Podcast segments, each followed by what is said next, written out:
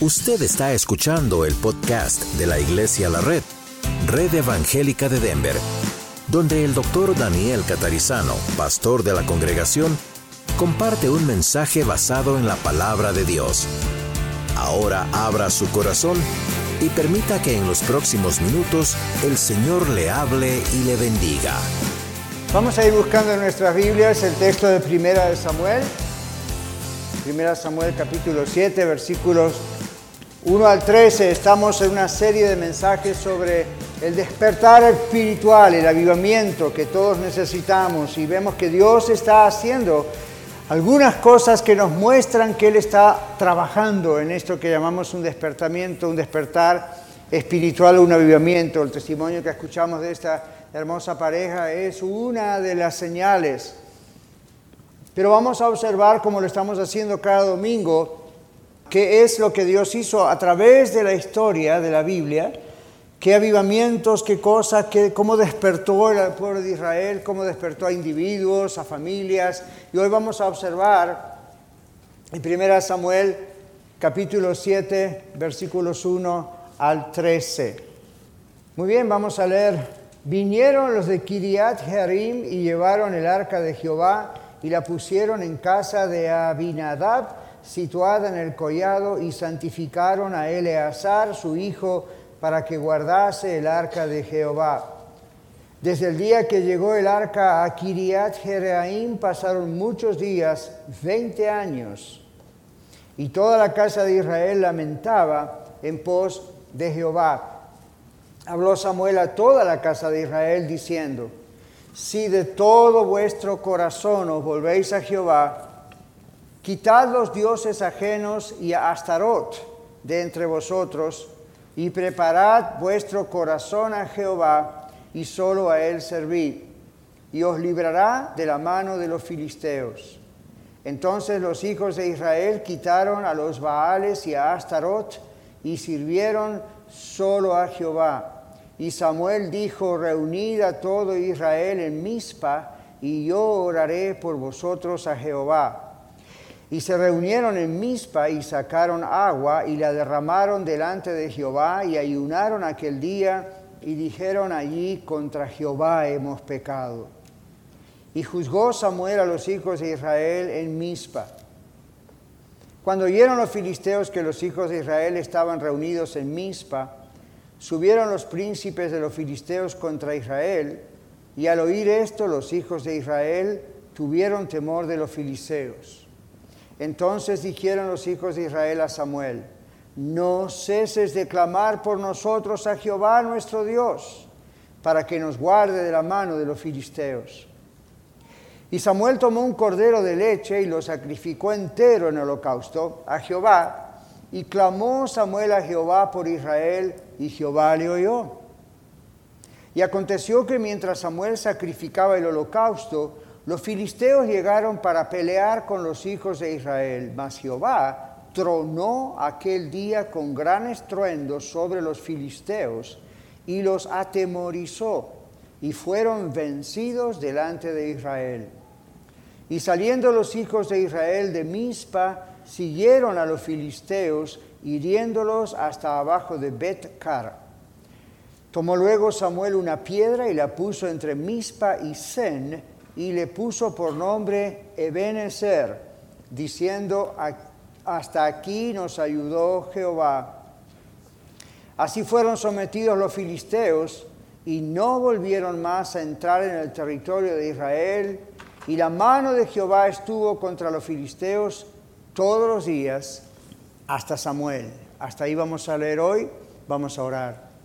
Señor, después de haber pasado un tiempo adorándote a través de los cantos, la ofrenda, el saludo, los testimonios, reconocemos que este es el tiempo en el cual nos quieres hablar a cada uno de nosotros aquí presentes y a uno de los que escuchan en el podcast. Nuestro corazón está dispuesto, Señor, tenemos hambre de ti, tenemos hambre de tu palabra. Y si no lo tenemos, provócalo, Señor, en este momento, para que tu palabra, como tú has prometido, haga aquello para lo cual tú la enviaste. Ayúdanos a estar atentos, ayúdanos a estar consumiendo cada palabra en el nombre de Jesús. Amén. Cuando predicamos, Dios es el que habla. El pastor es solamente un instrumento. Así que reciban esto como palabra de Dios. Amén. Vamos a tener toda la reverencia posible porque el Señor está hablándonos. Un resumen de lo que acabamos de leer. Israel, 20 años sin el arca. Y saben que el arca era la presencia de Dios, allí estaba la presencia de Dios en ese tiempo.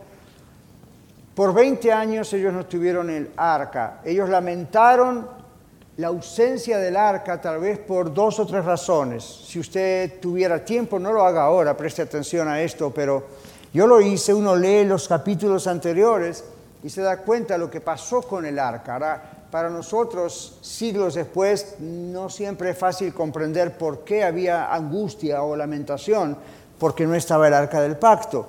Para ellos, ahí estaba la presencia de Dios. Entonces, al no tener el arca del pacto era como no tener a Dios allí. Sabían que Dios existía, sabían que Dios estaba, pero no estaba su presencia. El arca había sido robada por los filisteos. Los filisteos eran enemigos de los judíos, nos dice este libro. Y los filisteos siempre hacían guerra y los judíos siempre perdían y siempre tenían problemas. Y cuando eran fieles a Dios, pues las cosas iban bien. Cuando no eran fieles a Dios, pues las cosas iban mal. Bueno, habían capturado los filisteos el arca. Y les fue muy mal, dice el capítulo, los dos capítulos anteriores que no leímos ahora, pero les fue muy mal a los filisteos al robar el arca, muy, muy mal.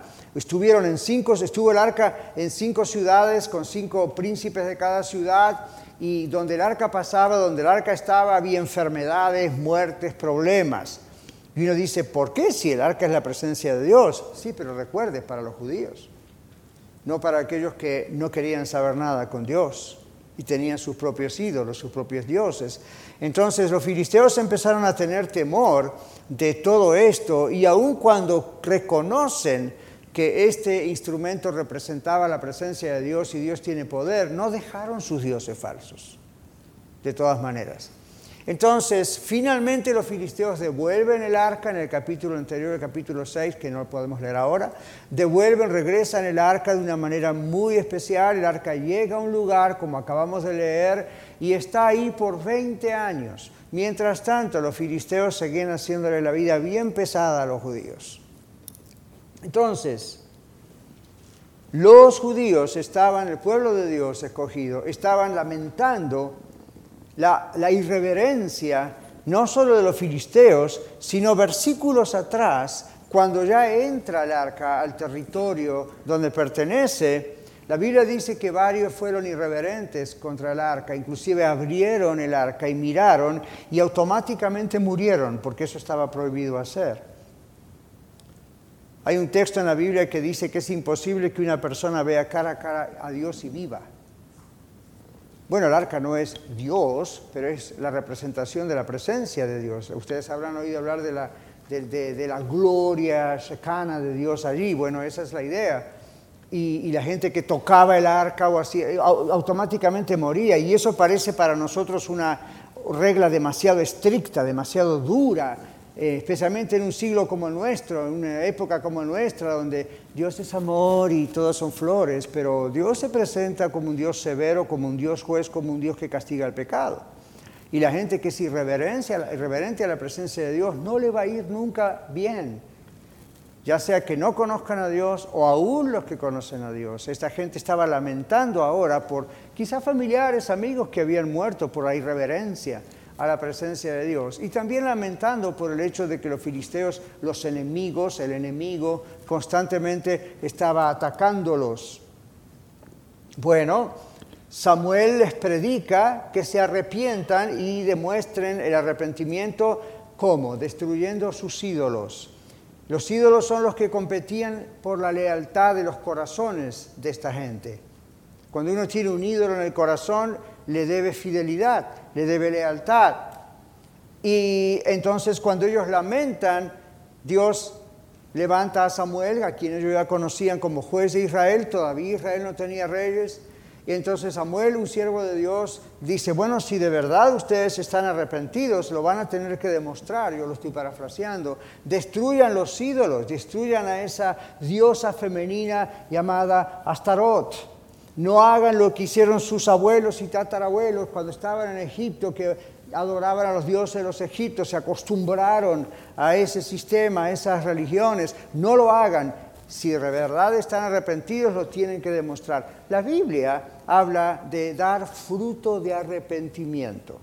Es decir, cuando una persona de verdad se arrepiente delante de Dios, usted, yo, otros, no es solamente, I'm sorry, Lord, lo siento mucho y lloro y está bien eso, pero algo voy a tener que hacer para demostrar que verdaderamente estoy arrepentido. En el caso de ellos, tuvieron que destruir los ídolos porque eso competía con Dios. No es que alguien pueda competir con Dios, pero en los corazones de estas personas, la fidelidad de ellos, la confianza de ellos estaba puesta en sus ídolos, no en el Dios verdadero. Entonces les dice Samuel, tienen que romper esos ídolos, quitarse esos ídolos de la cabeza. Y luego tienen que preparar sus corazones para adorar solo a Dios. Y si ustedes hacen esto, Dios los va a librar de los enemigos, Dios los va a librar de los filisteos.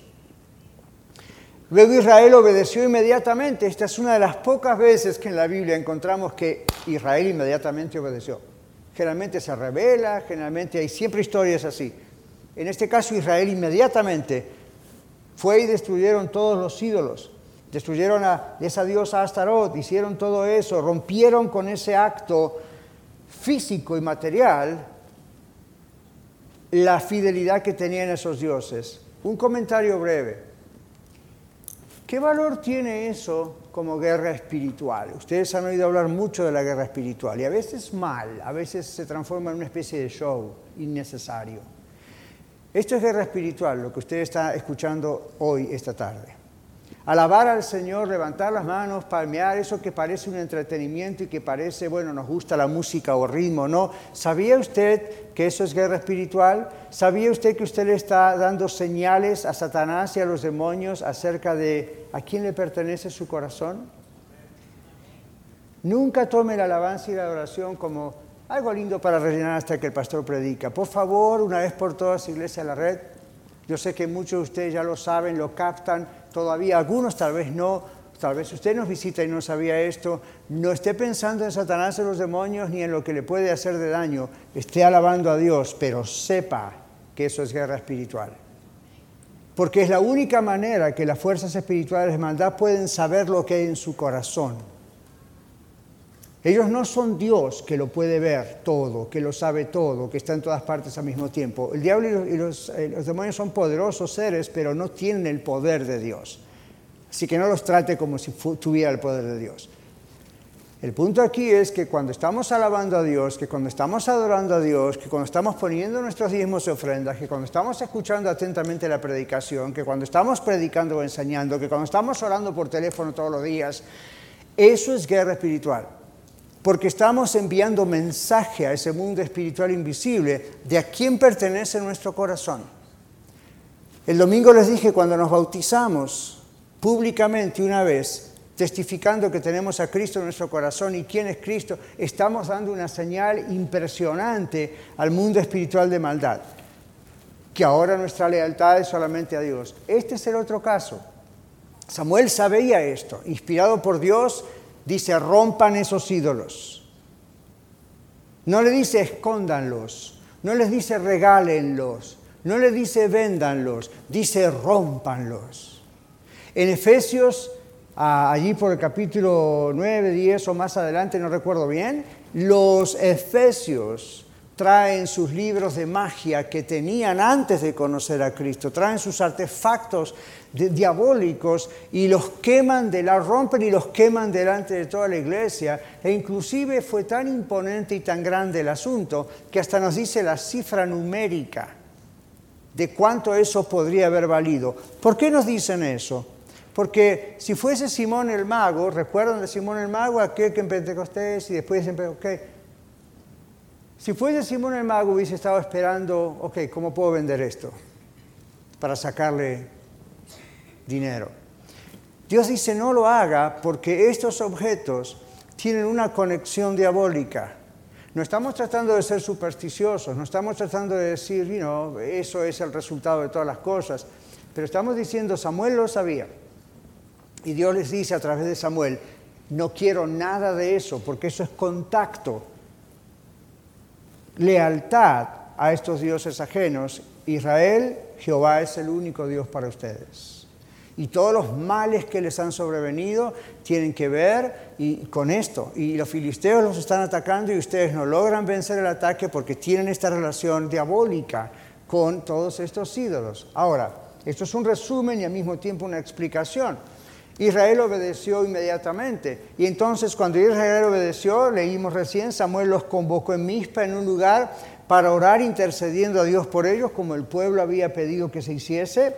Durante esa reunión los filisteos los vieron, los escucharon, y yo quiero que ustedes sepan que estas regiones donde estaban los israelitas, los filisteos, estas ciudades no, eran muy distantes. Hoy en día nosotros pensamos, you know, Denver, Colorado Springs, Fort Collins, esto era mucho más cerca a veces. Entonces, cuando ellos hacían algo como gritar muy fuerte o alabar muy fuerte, los enemigos los escuchaban no era tanta la distancia.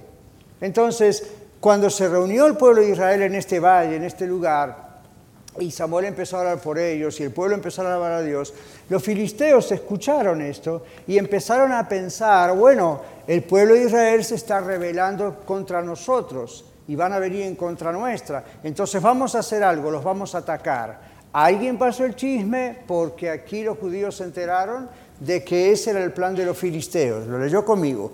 Entonces dice, los judíos tuvieron miedo. Y lo primero que hicieron fue pedirle a Samuel, ora por nosotros. Satanás siempre va a atacar el avivamiento. Satanás siempre va a, tratar de atacar un servicio. Esta pareja bonita que hoy testificó, yo doy gloria a Dios porque, you know, wow, el Señor está transformando esas vidas, podría haber terminado un divorcio, gloria a Dios, no ocurrió. No se duerman los laureles, Satanás va a tratar de atacar eso. Usted se entregó a Cristo, usted se quiere bautizar y después me dice, pastor, ¿por qué me pasa tantas cosas? Desde que me entregué a Cristo parece que las cosas son peor. Desde que decidí obedecer al Señor el bautismo parece que las cosas son peor. Desde que sé ahora lo que significa la fidelidad al Señor parece que las cosas van peor. Recuerde este texto entre muchos otros textos. Cuando Dios está empezando a hacer algo en su vida y usted lo muestra, porque lo va a mostrar inevitablemente, recuerde que al enemigo no le gusta el asunto y va a empezar a tirar piedras. Y ahí empiezan los problemas, empiezan ataques, pero aquí la solución está bien clara porque cuando Samuel oró, Dios envió una tormenta. Muchos ah, interpretan por el idioma hebreo aquí que cuando dice que Dios atemorizó a los filisteos, lo que ocurrió fue que parece por las palabras originales que la idea fue una tormenta eléctrica de esas bien fuertes, bien poderosas. A mí no me asustan las tormentas eléctricas. Les digo, me encantan las tormentas eléctricas. Y usted dice, pastor, ¿de qué país es usted? Yo soy ciudadano del cielo, I don't know, yo veo las tormentas y digo, qué grande es Dios, me encanta la creación. Otros ven las tormentas eléctricas y dicen, ¿dónde me puedo esconder? Esto obviamente fue algo probablemente sobrenatural para que un ejército de valientes le tuviese miedo a una tormenta. Dios no se preocupa en la Biblia de darnos los detalles, ¿verdad? Simplemente dice, esta tormenta atemorizó a los filisteos y se fueron. Y ahora se dio vuelta la cuestión, ¿verdad? Ahora los judíos los persiguieron y váyanse. Y luego, ¿cómo termina esa parte del relato? Mientras Samuel los ministró, todos los años que los ministró, los filisteos no se metieron más con los judíos. Reconocieron que esta gente tenía un Dios aparte, que el Dios este era el Dios verdadero. Eso no los convirtió, pero por lo menos les mostró quién era realmente Dios. Bueno, ya sabemos que cuando ven la victoria, Samuel levanta la famosa piedra llamada Ebenezer. ¿Cuántos de ustedes han escuchado alguna vez un canto, un himno con la palabra Ebenezer? Todo el tiempo, ¿verdad? Yo recuerdo hace muchos años, Ebenezer, Ebenezer, hasta aquí nos ayudó el Señor, y era todo lo que el canto decía, pero lo cantábamos con mucha alegría, recordando esta historia. ¿Por qué Samuel levantó una piedra ¿Y por qué llamó al lugar Ebenezer? Ustedes ven al estudiar estas historias de avivamiento, ¿cuántas veces que ha ocurrido eso? Si ustedes recuerdan los mensajes, lo, lo ven en su Biblia, muchas veces esta gente antigua levantaba un pilar, levantaba un monumento, no para adorarlo, simplemente era un recordatorio, aquí pasó esto. Yo tengo mis monumentos levantados y usted dice, pastor, ¿dónde están? Me gustaría visitarlo. Están en mi computadora. Están en mis libros de notas. Con la fecha, esta vez Dios hizo esta cosa. Está la fecha en que Dios me habló para abrir Iglesia a la Red, hace más de cinco años. Está la fecha de la inauguración de cada congregación. Está la fecha de cuando Dios me sanó físicamente, o la, época. Están, son marcas en las historias. Yo les recomiendo que los haga. ¿Por qué? ¿Por qué Samuel levantó esta piedra? Dos razones básicas, tal vez tres. La primera, para que ellos se animasen cada vez que tuviesen problemas, miraran esas piedras, se pasaran por esa ciudad, vieran la piedra y recordaran, hey, esto nos recuerda de cuando estábamos en problemas, nos arrepentimos, le pedimos perdón a Dios, Dios nos ayudó. Esta marca nos acuerda eso. Hoy en día usted abriría su computadora, su teléfono y iría páginas atrás o en tal file. Podría abrir un file, milagros, ¿ok? O como cuando Dios me ayudó y ahí está. Ok, ellos harían eso en su época. Primera razón. Segunda razón, para las futuras generaciones. Hoy podemos mover un file rápidamente, pero una piedra no. Varias generaciones podían mirar hacia atrás y decir, nuestros abuelos y nuestros padres, este lugar marca la victoria que tuvieron, y ellos escribían y pasaban la historia. Tercera razón para ustedes y para mí este día de marzo del 2020. Usted y yo tenemos un Ebenezer o muchos Ebenezers. Hasta aquí nos ayudó el Señor. El avivamiento no se trata de una actividad o movimiento religioso de la iglesia como una organización. El avivamiento es un despertar en nuestra relación personal con Dios, cada uno de nosotros y como iglesia, que ocurre luego de una renuncia a nuestra lealtad a los ídolos en nuestro corazón y una entrega completa a la lealtad a Dios. Voy a hacer cinco preguntas o seis y voy a ir muy despacio. Apúntelas en su corazón y respóndaselas no en voz alta, pero recuerde que yo entiendo que Dios nos está hablando a través de mí. Esto me cayó a mí primero, ¿verdad? ¿Somos conscientes de nuestros ídolos? Es decir, de nuestros pecados. No piense en ídolos de piedra y ya sabe. Ahora, olvídese de eso.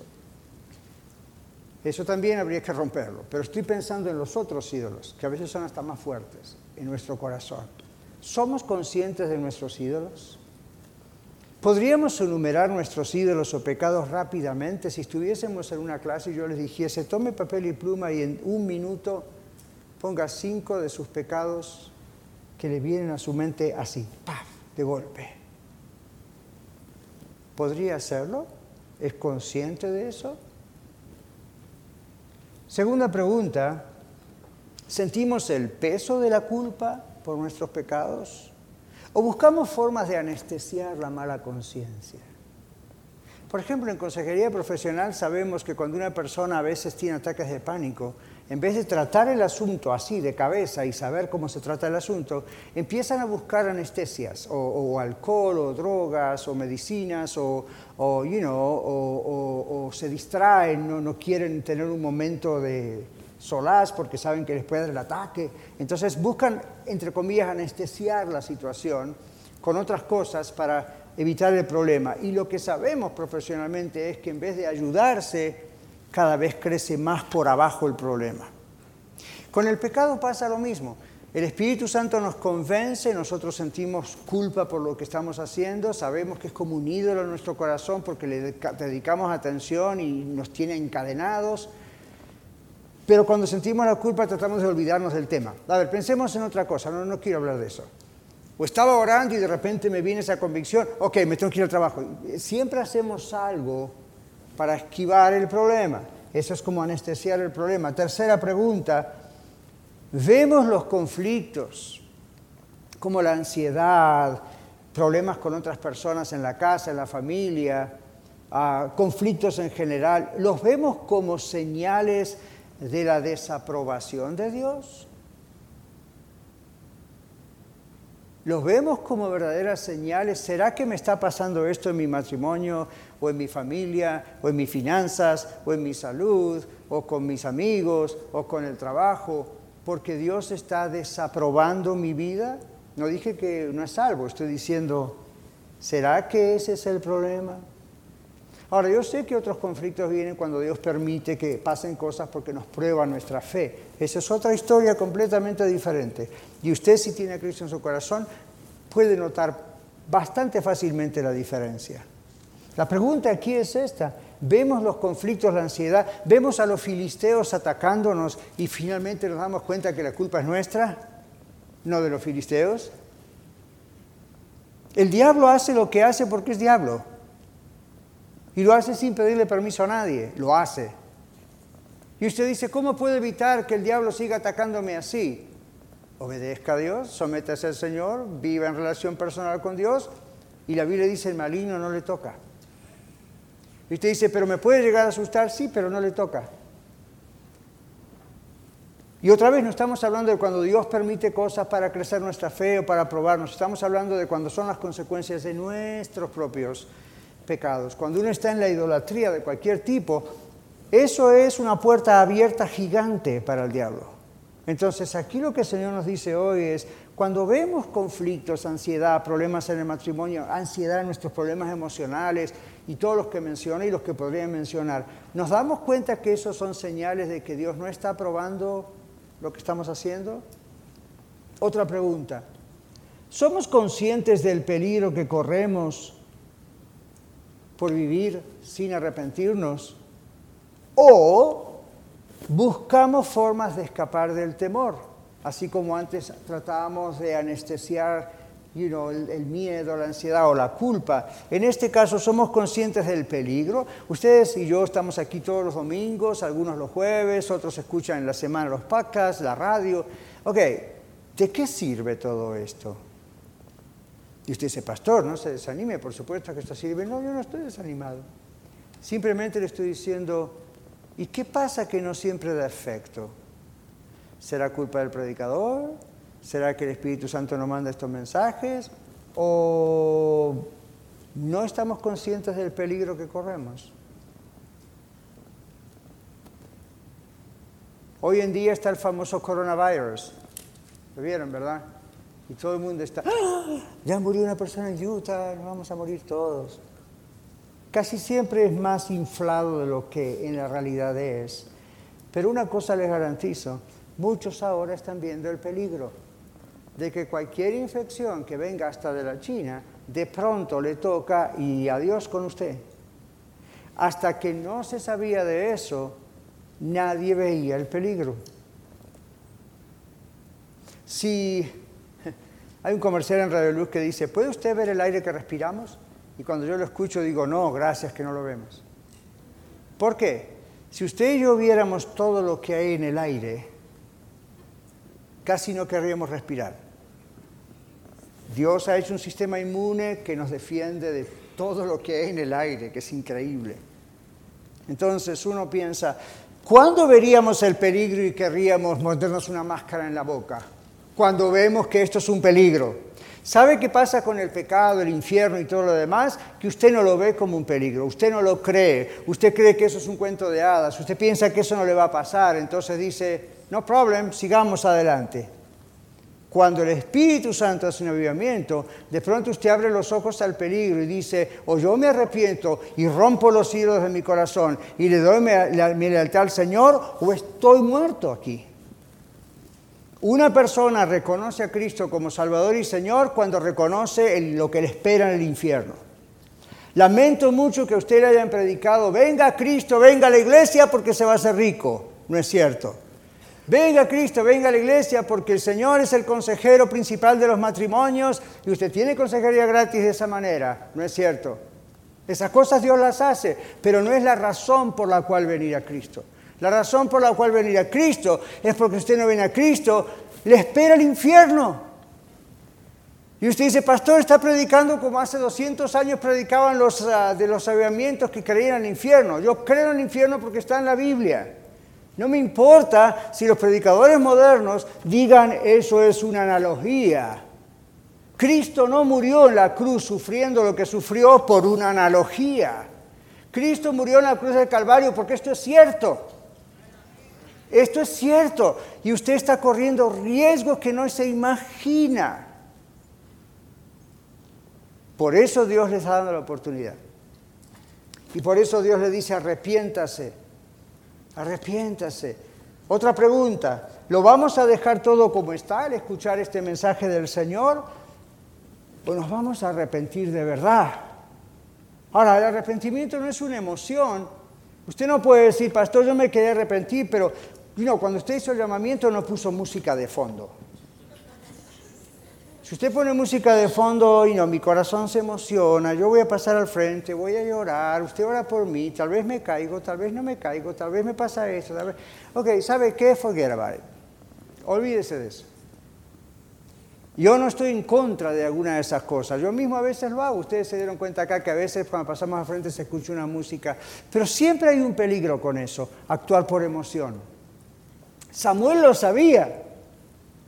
Entonces Samuel dice, oh, de verdad que lo lamentan y están arrepentidos. Oh, ok, rompan todos los baales y rompan Astarot. En otras palabras, muestren fruto de arrepentimiento. Y automáticamente dijeron, yes sir, y fueron y rompieron todo. Cuando Samuel vio que el arrepentimiento era verdadero, dijo todo el mundo a Mispan, vamos a la reunión, la, el gran servicio. Ahora sí vamos a orar pidiendo a Dios que Él actúe. Ahora sí vamos a hacer este holocausto, vamos a derramar este agua, vamos a agarrar este animalito de ocho días de leche y todo eso tiene un significado. No se vaya demasiado lejos. A veces vemos estas cosas en el Antiguo Testamento especialmente y todos tendemos a, ok, ¿dónde está, dónde está el corderito de ocho días? No, el Señor Jesucristo es el Cordero de Dios que quita el pecado del mundo. Hoy no necesitamos sacrificar un corderito. Pero observe, hay cosas que sí tiene que captar usted y yo del mensaje.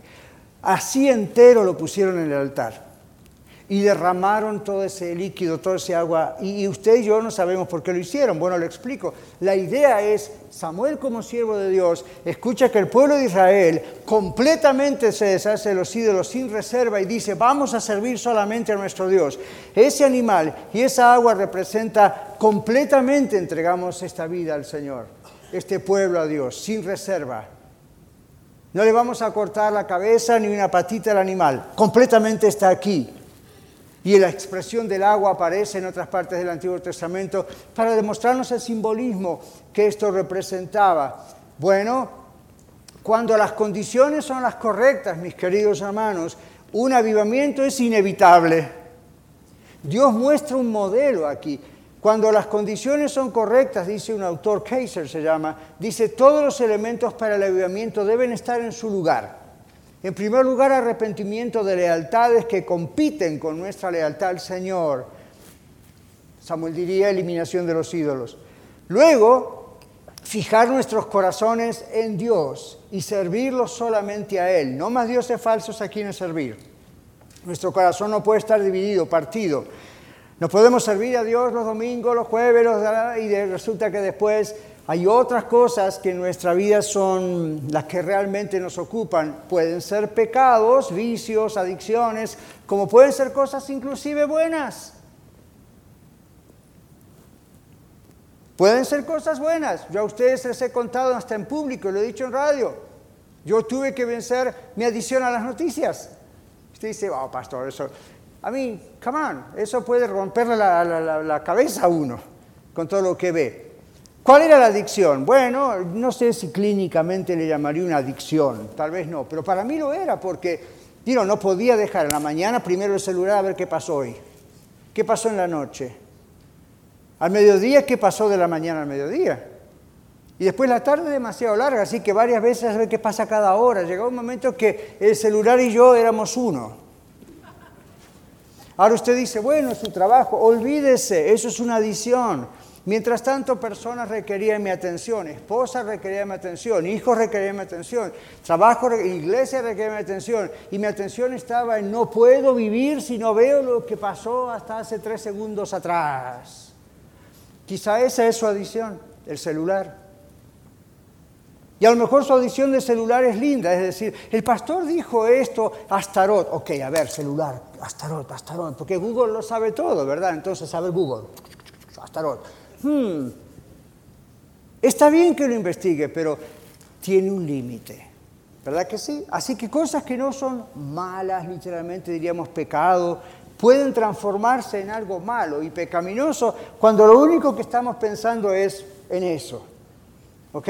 Entonces, you aquí este autor, yo estoy de acuerdo con él, dice nuestra lealtad, nuestro tiempo, nuestro esfuerzo, nuestra energía mental, está todo en eso, en eso, en eso, en eso, en eso. Para algunos es un vicio, es la pornografía, el sexo, la inmoralidad, las drogas, el alcohol, la marihuana. Y para otros como usted y para mí posiblemente no sea nada de eso, pero es mi mal carácter. Ya. La Biblia dice que la ira genera ira. La ira genera ira. No haga caso a la psicología popular moderna. La psicología popular moderna, ¿qué le dice? Usted no tiene que reprimir su ira, por lo tanto, grite lo más que pueda. Ellos saben, si conocen el cerebro, aunque sea un 10%, que eso crea un patrón cerebral que le va a hacer que usted siempre cada vez grite más y el problema no se soluciona nunca. Lo que va a hacer es irritar sus cuerdas vocales, pero el problema no se entonces, ¿qué dice la Biblia? La blanda respuesta quita la ira, más la palabra áspera hace subir el furor. Lo escuchamos en el testimonio. Entonces, no vaya con los consejos que el mundo da, vaya con lo que la palabra de Dios dice. No más dioses. Dios quiere que estemos totalmente comprometidos con Él para el avivamiento. Cuando esto sucede en una vida o en una iglesia, que muestra las condiciones adecuadas para el avivamiento, entonces el avivamiento ocurre. Está en las manos del Señor otorgarlo y cuándo y cómo, pero ocurre. La pregunta para ir finalizando hoy es esta, porque queremos orar, tomar un tiempo para orar. ¿Cuáles son los ídolos? Es decir, las lealtades que compiten con nuestra lealtad a Dios. Yo me hice esta pregunta y lo pensé y oré, Señor, muéstrame cuáles son mis lealtades. ¿Sabe cuál es uno de los problemas de los pastores? Que el ídolo puede ser la iglesia. Ya, el ídolo puede ser la iglesia, en serio. Uno, uno, se concentra tanto en hacer el trabajo de la iglesia que puede llegar a no pasar tiempo a solas con Dios, que es el Dios de la iglesia. Yo tengo que tener siempre mucho cuidado con eso. No estoy hablando del tiempo, no, el tiempo en general. Yo he tratado con pastores, profesionalmente he aconsejado pastores y ahí hay un gran problema. Pastores que fracasan en su ministerio, no porque no aman a Dios, no porque no aman a la iglesia, sino porque no saben cómo amar. La lealtad no está en el Señor, entonces está en las cosas del Señor y piensan que eso reemplaza la lealtad personal a Dios. Entonces, ¿qué ocurre? Los ministerios esos empiezan a fracasar. Sus matrimonios empiezan a fracasar. Nunca hay tiempo para el cónyuge. Pero el cónyuge tiene que entender yo, estoy entender, yo estoy sirviendo a Dios. Sí, pero la misma Biblia, que está escrita por el mismo Dios, dice que el que no puede gobernar su propia casa tampoco puede gobernar la iglesia del Señor. Entonces, ¿qué está pasando? Les digo desde el punto de vista pastoral, para que ustedes sepan que no tenemos que llegar tan lejos y pensar en drogas, e ídolos y estatuas. Nos puede pasar aún con toda la buena intención. Cualquier cosa puede ser. La lealtad, mis hermanos, para mí es mi lealtad a Dios, no la lealtad a ustedes. La lealtad a ustedes viene en segundo lugar y yo voy a ser más leal a ustedes si soy más leal a Dios y menos leal a ustedes si soy menos leal a Dios una cosa lleva a la otra y ustedes igual, todos nosotros igual. No deje que ninguna cosa buena o pecaminosa se transforme en un ídolo en su vida, en algo que le quita esa atención con el Señor. Eso pasó a Israel y los filisteos jugaban con Israel si querían. El diablo, Satanás, juega con usted todo lo que quiere si Él quiere, si usted está distraído con sus propias lealtades en otras cosas. ¿Cuáles son esos ídolos? Yo no sé cuáles son, usted sabe en su corazón. ¿Cuáles son esos ídolos o lealtades que compiten dentro de su corazón, dentro de mi corazón, con la adoración, la lealtad, la confianza a Dios? Otra pregunta, ¿estamos comprometidos con Dios para el avivamiento? Piénselo. ¿Estamos comprometidos? Vamos a estar comprometidos si comprendemos lo que es el avivamiento. Y ya lo explicamos el domingo y otra vez ahora aquí. No es un movimiento religioso, no es un cambio en los sistemas de la reunión o el servicio, es, realmente es algo que solamente Dios, el Espíritu Santo puede hacer. Nuestro compromiso, ¿sabe cuál es? Lo mismo que Israel. Rompamos los ídolos, quebremos los ídolos en nuestro corazón. Eso es lo que está obstaculizando. El modelo de la Biblia es este. Para que Dios se manifieste y produzca un avivamiento en nuestras vidas, Primero, siempre hay un compromiso de lealtad a Dios. Siempre es como que Dios dice, ok, a quién, escojan a quién van a servir. ¿Recuerdan aquel texto? Escogeos a quién servir, si a los Baales o yo en mi casa serviremos a Jehová. Ese es el momento de hacer un compromiso, una decisión. Destruir los ídolos de nuestra vida y destruir los ídolos demuestra que aceptamos este mensaje de hoy. Yo no le voy a decir, hermanos, vuelvan dentro de una hora, vayan a su casa y traigan sus ídolos y aquí entre todos los rompemos. No estaría mal si yo supiese que ese es el problema. No necesita ir a casa, sus ídolos están en su corazón. La segunda cosa es confesar nuestra idolatría al Señor y orar al Señor pidiéndole que misericordia y perdón. Pero usted no lo va a hacer hasta que no vea el peligro. Yo no puedo dibujarle en la pantalla o con mi voz una imagen tétrica de peligro.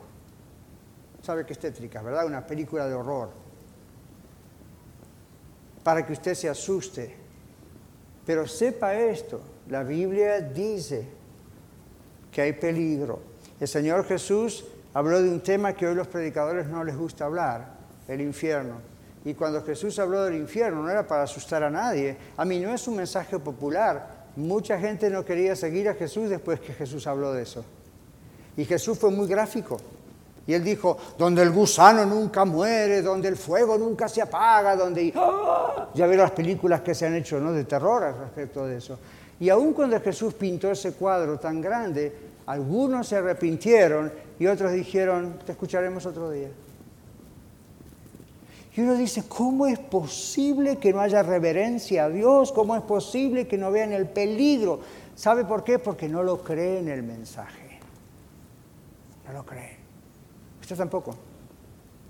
En el momento que usted cree el mensaje, las cosas cambian. Y usted dice, pero pastor, yo soy creyente de Cristo Jesús. Ok, quizá usted, no, por supuesto, si es creyente, no tiene que temer al infierno, porque Cristo pagó por nosotros en la cruz por eso. Gracias a Dios no vamos al infierno. Eso no quiere decir que Dios no juzgue. Eso no quiere decir que Dios al que ama castiga, ¿recuerda? Eso no quiere decir que Dios no castigue. Eso no quiere decir que Dios no haga algo. Estamos viendo en cada avivamiento que Dios está mostrándonos esto. O entiendes con mensajes o entiendes con palabras, mi hijo o mi hija, yo te amo tanto que si no entiendes con los mensajes hablados, voy a hacer algo para sacudirte y que comprendas. Mi función hoy es la de Samuel. No espere que Dios le tenga que sacudir con alguna tragedia. No espere que Dios le tenga que sacudir permitiendo que algo raro pase. Igual vamos a orar por usted, igual puede venir aquí, igual Dios le va a perdonar. Pero ¿para qué esperar eso? ¿Usted sabe las consecuencias de eso? ¿Para qué cuando Dios en su amor, domingo tras domingo tras domingo, nos está diciendo, hijos, arrepiéntanse si todavía no lo han hecho. La última cosa allí es que confesamos nuestra idolatría y oramos al Señor, entonces pidiéndole a Él misericordia y perdón, y luego confiamos totalmente en Dios y actuamos valientemente cuando el enemigo nos ataca. Tenemos las fuerzas del Señor, estamos en comunión con Dios, estamos en buena relación con Dios, el enemigo ataca, yo sé en quién he creído, dijo Job. Hoy los que estuvimos en la escuela de vida, en la clase, el Salmo, ¿se acuerdan? Yo sé que Él está a mi diestra, no seré conmovido. Usted no puede decir eso si no sabe en quién han creído. Usted no puede decir eso si no se ha arrepentido. Usted no puede decir eso si es dual, está adorando a Dios, pero al mismo tiempo tiene otros dioses que compiten en el amor y la confianza y en su corazón. Entonces cuando el enemigo ataca, usted tiembla como una hoja y piensa que este es el fin de todo. No haga eso. Vamos a orar. Vamos a orar y vamos a decirle al Señor lo que tengamos que decirle.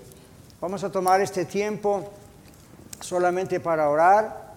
No va a haber una música de fondo. Repito, no estoy en contra de eso, pero no quiero estimular emociones. Eso no sería honesto delante de Dios.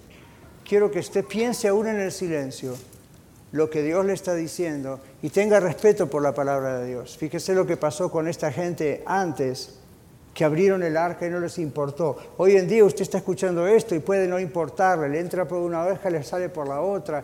Mire, Dios le ama, Dios le quiere salvar. Si usted ya le conoce a través de Cristo Jesús, Dios le quiere ayudar, Dios, Dios quiere tocar su vida. Pero ¿sabe qué? Si usted no presta atención o no hace caso, no hay nada más que yo pueda hacer. Yo con todo amor nada más transmito el mensaje. Vamos a orar y si usted siente en su corazón que quiere usar esta parte del frente del templo como si fuese ese altar que usted dice, bueno, yo no voy a traer un corderito, ya Jesús es el cordero que murió por mí, pero como una manera simbólica, tal vez delante de Dios estoy diciendo, Señor, aquí te dejo mis ídolos. Yo no le voy a preguntar como pastor cuáles son, pero Dios lo sabe. Dios sabe qué está pasando en su corazón, qué está pasando en su vida. Y si ese es el tiempo, estoy acabando más rápido el mensaje para tener un poco más de tiempo en oración. Señor, yo solamente puedo hacer lo que me ordenaste hacer. Más de esto no puedo hacer porque no puedo ir más allá de lo que me ordenaste hacer. Padre, te pido en el nombre de Jesús que tú toques nuestras vidas que tú nos ayudes a romper los ídolos que en este momento con tu espíritu nos reveles que hay en nuestro corazón. En el nombre de Jesús. Pasemos un momento en oración.